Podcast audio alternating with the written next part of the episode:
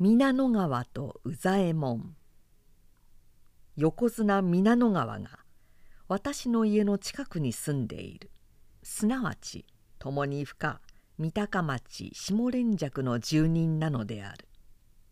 私は閣力に関しては少しも知るところがないのだけれどそれでも横綱皆野川については時折人から噂を聞くのである。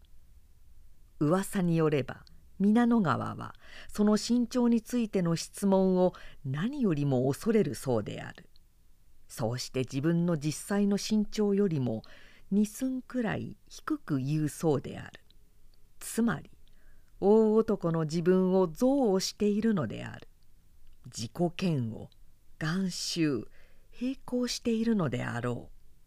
必ずや神経のデリケートな人に違いない。自転車に乗って三鷹の駅前の酒屋へ用田市に来て酒屋のおかみさんに叱られて孫ついていることもある。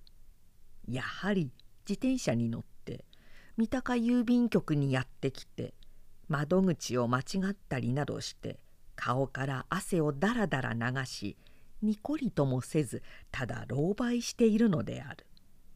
私はそんな皆野川の姿を眺めああ偉いやつだといつも思う。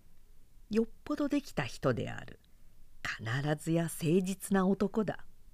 人の噂によれば皆野川はひどく弱い迫力だそうである。破れてばかりいるそうである。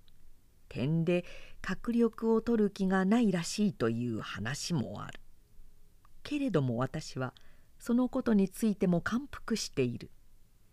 いつか新聞で彼の自戦記を読んだがあの文章は忘れがたい。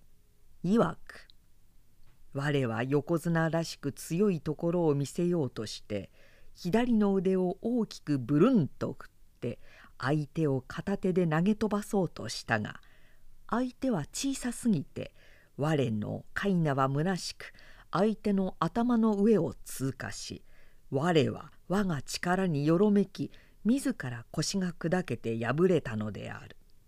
とかく横綱は難しい。宇左衛門の私生活なども書いてみたい。朝起きてから夜寝るまで面白いだろうと思う大は立花けれども私は皆野川の小説も宇左衛門の物語も一生涯書くことはないだろうある種の作家は本気に書くつもりの小説を前もって広告することを避けたがるものである。書かない小説をことさらに言ってみるものである。私もどうやらそれに近い。